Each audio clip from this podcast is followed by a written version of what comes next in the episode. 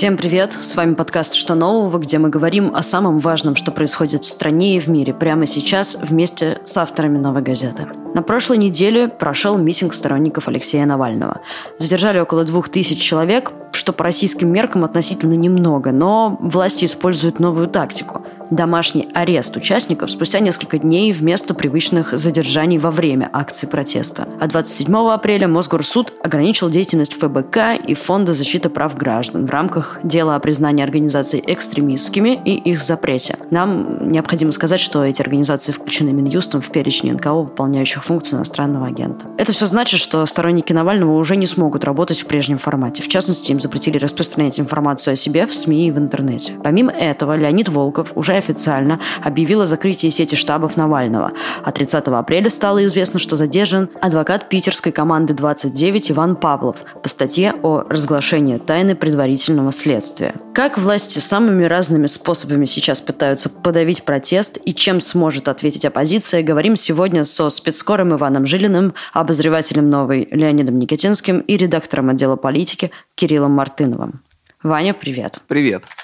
1984. Главная цифра 21 апреля, дата, когда проходили, собственно, митинги, что, конечно, очень символично, очень по-оуэлловски, но, в общем, суть в том, что ровно столько человек задержали на акциях в поддержку Навального 21 апреля.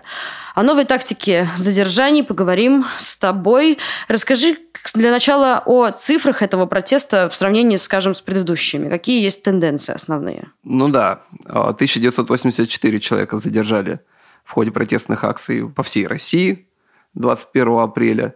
И действительно, несмотря на то, что это очень орловская цифра, и эта ссылка очевидна. По нынешним временам э, это число задержанных очень небольшое. Я бы даже сказал, что вегетарианское такое. А потому что на предыдущих акциях 23 и 31 января было задержано в 2-3 раза больше человек, то есть 23 числа больше 4 тысяч человек, а 31 5,5 тысяч человек. И я работал на акции 21 апреля и видел, что в Москве, да как и в большинстве других городов, за исключением там Питера, Уфы, Казани и в определенной степени Магадана, а, полиция и Росгвардия не лютовали. Они занимались другим. Среди полицейских можно было увидеть множество людей с камерами, которые, не стесняясь, ходили по толпе, запечатлевали лица людей и просто снимали протестующих на видео. Уже на следующий день эти люди пошли по квартирам. И вот всю неделю они теперь ходят пока еще не массово, то есть ОВД-инфо э, сообщила вчера, 28 числа, о 115 задержанных по всей стране, но цифра растет, и полицейским незачем спешить, то есть у них все зафиксировано, они могут методично ходить и выхватывать, собственно говоря, людей по одному.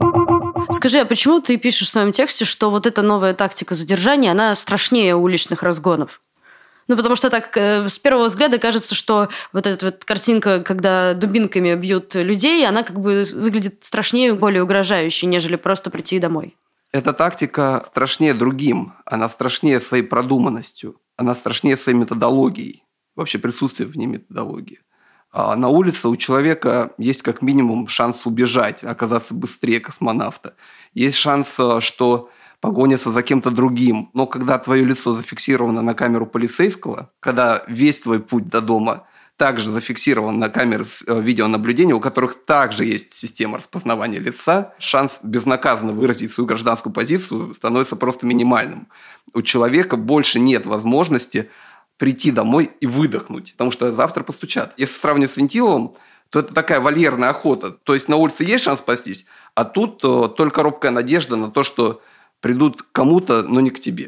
Каково сейчас получается общее число задержанных по этому делу в итоге вместе с теми, кому уже пришли с обысками? Ну, 1984 человека плюс 115, которые были задержаны 27 а, апреля, получается 2100 человек. Ну, то есть порог в 2000 уже перевалили. Да, да, да, больше 2000 человек. И во всех случаях, когда полицейские приходят на дом, они ссылаются на камеры, ну, или иногда на посты в социальных сетях. И, увы, есть все основания предполагать, что количество таких задержанных будет расти. Спасибо большое, Вань. Леонид, здравствуйте. Добрый день, да. А, почему иск против ФБК подан под грифом «секретно»? В чем состоит экстремизм в деятельности сторонников Навального? Давайте начнем вот с таких двух вопросов. Ну, точно этого никто не знает, потому что секретность есть секретность. Она для того и секретность, собственно говоря, чтобы никто ничего не знал. Вероятно, как можно предполагать, э, они туда что-то насовали. Насовать они могли следующие сведения, которые составляют государственную тайну. Это, во-первых, методы работы спецслужб, о чем они не любят распространяться, э, типа там прослушки и так далее. Но это не самая большая тайна. Может быть, настоящая тайна, очень серьезная, это агентура, да, если там есть какие-то сведения об агентуре. Но, может быть, там ничего и нет, мы не знаем. И последний раз Иван Павлов, с которым я говорил несколько дней назад – меня убеждал в том, что там вообще ничего нет секретного. Но это на вскидку. Он еще не знакомился. Там, значит, э, два тома по 200 страниц э, секретных материалов, еще два тома по 200 страниц ДСП. Вот что там, мы не знаем. Раз уж озвучили имя Ивана Павлова, сейчас актуальный этот вопрос. Сегодня 30 апреля. Получается, что Павлова тоже задержали. Да. Расскажите, в каких условиях это произошло, по какой причине, что ему светит? Вот что ему светит, мы, к сожалению, не знаем. Ему светит от штрафа до 4 лет лишения свободы. Это будет зависеть от статьи, которую ему вменят сегодня. Вот именно в этот момент, когда мы с тобой разговариваем, возможно, решается этот вопрос, возможно, идет какая-то торговля. Потому что прошли обыски, я ни с кем не смог связаться из его товарищей. Видимо, они все на этих обысках, и у них отобрали телефоны, вероятнее всего. Но пока его товарищ успел сказать, Смирнов, коллега, что вроде бы дело пока предъявлено обвинение в разглашении следственной тайны, тайны следствия. Это не тяжкая статья, там ерунда, но они свободно могут перейти на разглашение государственной тайны. Это другая статья, 238 это очень серьезно уже. Там, Сафроновская статья. Там до 4 лет лишения свободы при отсутствии, не совсем Сафроновская, потому что 4 года лишения свободы при отсутствии признаков государственной измены. Вот на самом деле Иван всегда занимался такими вещами, причем очень остро, которые были связаны с гостайной, и при желании там ведь все очень расплывчато, и не поймешь, что тайна, что не тайна. И при большом желании, и при собственной экспертизе предвзятой пришить ему что-нибудь насчет гостайны очень легко, на самом деле. Поэтому я за него, и мы все за него очень переживаем. Вы сказали его команда несколько раз. Вы говорите про команду 29. Команда 29. Расскажите, что это такое для Команда 29 в Питере по инициативе Ивана была создана где-то сначала у них был фонд э, защиты свободы слова, что такое, я не помню, который объявлен был иностранным агентом, мы это подчеркиваем всегда, да, в 2014 году. Потом была вот эта создана команда 29 из журналистов и э, юристов угу. в перемешку. Поскольку именно стратегия этой команды – это борьба с секретностью, придание гласности всего, что можно только придать гласности. И ну, этот тренд, конечно, резко вступает в противоречие с тем, что мы видим все последнее время, когда все стараются засекретить. Вообще угу. вот все. На самом деле, ты сказала, что это какая-то новая стратегия, она совершенно не новая. Она угу. известна с древнего Египта. Все плохое делается в тайне, да. Надо засекретить, чтобы никто ничего не знал. Это, это стратегия инквизиции всех вот таких вот органов спокон веков. Вот сейчас мы с этим сталкиваемся. А есть ли какая-то вероятность, что дело, например, с ВБК связанное, получится рассекретить? Или это совсем смешное предположение?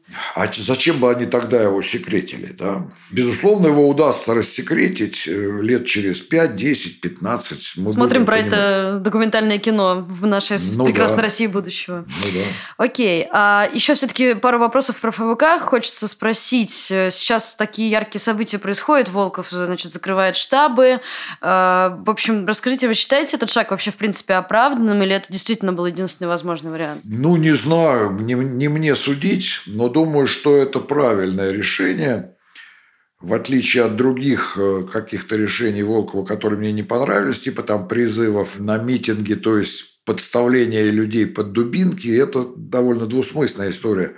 А закрывать штабы, ну а что остается ему делать, конечно. Угу. Как вы думаете, что будет с людьми, которые когда-либо донатили, помогали ФБК? Ну, когда-либо это ничего страшного, их возьмут на заметку, но донатить нельзя будет вот с момента объявления этого фонда экстремистским, потому что тогда любой донат – это поддержка экстремизма, это опасно.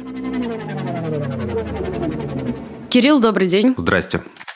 А как вы вообще оцениваете результаты акции 21 числа? Это был успех оппозиции, учитывая то, что так разительно меньше задержаний в сравнении с предыдущими акциями? Мне кажется, оценивать надо не количество задержаний по нынешним временам, а количество людей, которые готовы выходить, э, осознавая все риски, людей, на которых и до акции, и после нее оказывается очень серьезное давление. И в этом смысле мы видим, что даже в нынешней такой растущей, крепнущей российской диктатуре, может быть, этот процесс уже завершенный, мы живем в такой полной, законченной диктаторской государственной системе. Внутри этой системы есть достаточное количество людей, которые э, настолько не согласны с э, курсом российских властей, с теми методами, которые они используют, что они готовы игнорировать риски и выходить на улицу. И это заслуживает уважения, не знаю, насколько это успех оппозиции.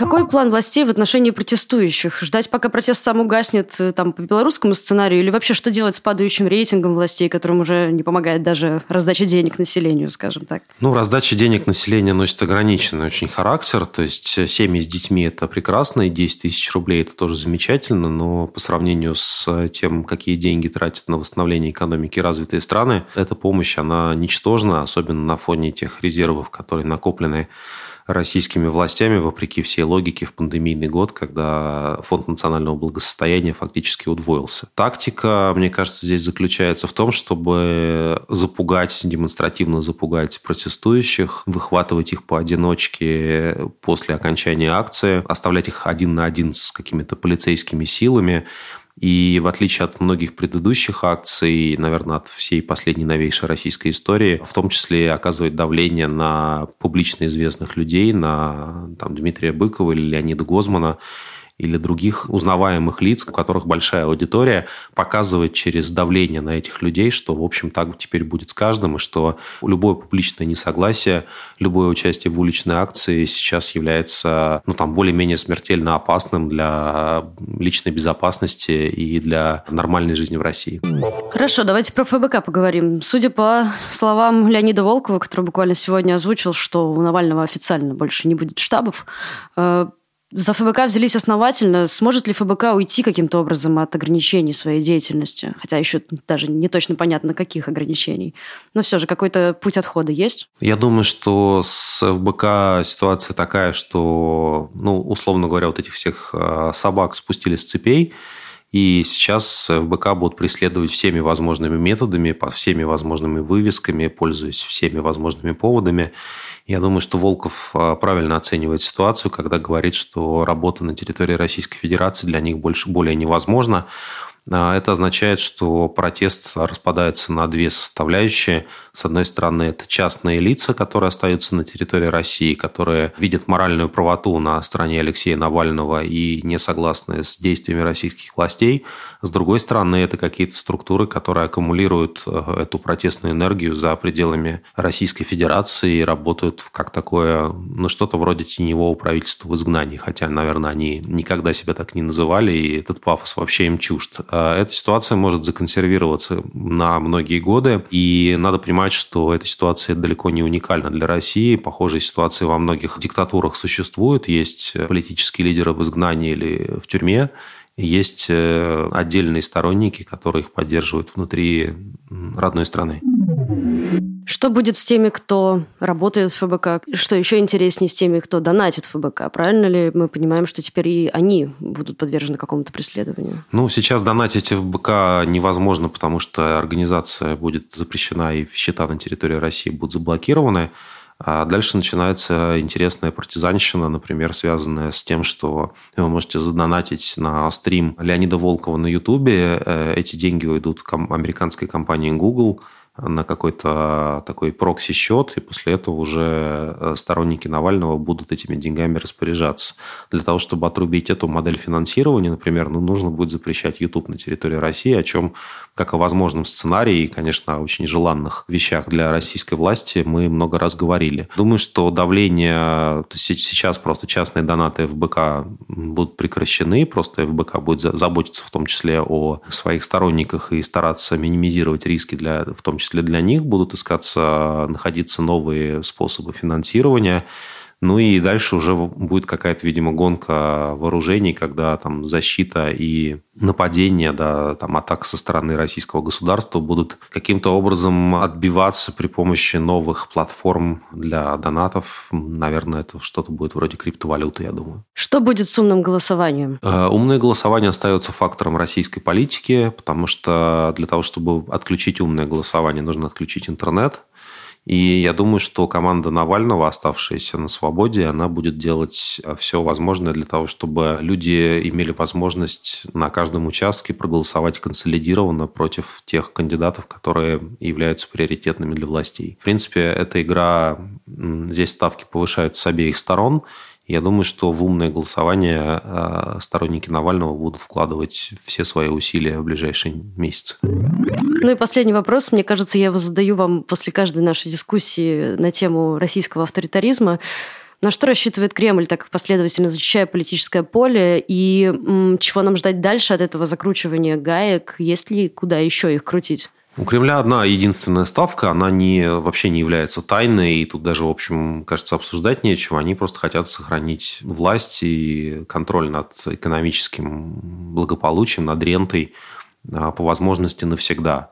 А, сейчас ясно, там, после прошлого года и в силу событий нынешнего года, ясно, что они готовы пойти на все меры там, изменения Конституции, политические убийства и дальше по списку для того, чтобы этой цели добиться – и мне кажется, стратегически они, ну то есть тактически они выигрывают, безусловно, и понятно, что в ближайшие месяцы и годы здесь жизнь в России они сделают уже там совсем невыносимой для людей, которые там надеются на какую-то политическую свободу и самостоятельность в своих решениях. Но с другой стороны, мне кажется, стратегически они, конечно, совершают ошибку любого диктаторского режима, потому что их действия консолидируют людей вокруг оппозиции. Понятно, что сейчас любой протест, любой несогласие со всем бардаком, хаосом насилием, которое творится в России, ассоциируется с э, фигурой Навального. И понятно, что время играет не на Кремль, потому что молодое поколение э, россиян, жители крупных городов, они в той стране, которую для них спродюсировал Владимир Путин,